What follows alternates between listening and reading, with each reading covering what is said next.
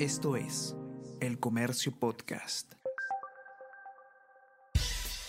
Buenos días, mi nombre es Soine Díaz, periodista del Comercio, y estas son las cinco noticias más importantes de hoy. Miércoles 13 de septiembre suman 47 congresistas con investigaciones en Ministerio Público. Según reportes en la Fiscalía de la Nación y Fiscalías Supremas, solo en el caso Los Niños son 25 los congresistas implicados. 9 tienen pesquisas por recortar sueldos. La mayoría son de Acción Popular y el bloque magisterial. El informe también da cuenta de que nueve ministros y exministros del gobierno de Boluarte y 14 exministros de Castillo están bajo el escrutinio fiscal.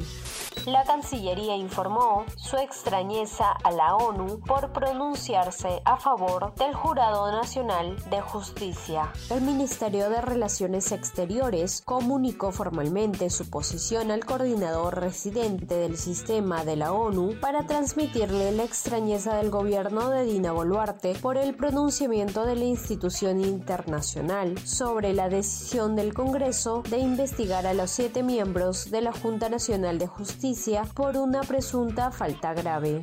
Presunta banda de trata en Cusco habría vendido por lo menos 20 bebés. Son cuatro los sospechosos involucrados en el delito de trata de personas. Según la Fiscalía, chats telefónicos comprobarían el ofrecimiento de recién nacidos por diferentes montos de dinero. Fanny Hurtado y Doris Rosa Guayua recibieron orden de prisión preventiva por nueve meses.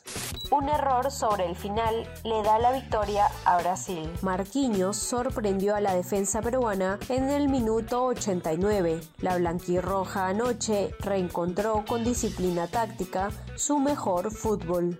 Lluvias intensas e inundaciones en Libia dejan más de 6.200 muertos. El devastador paso del ciclón Daniel ha dejado ciudades aisladas, puentes y presas arrasados. Además estiman unas 10.000 personas desaparecidas y una estela de muerte.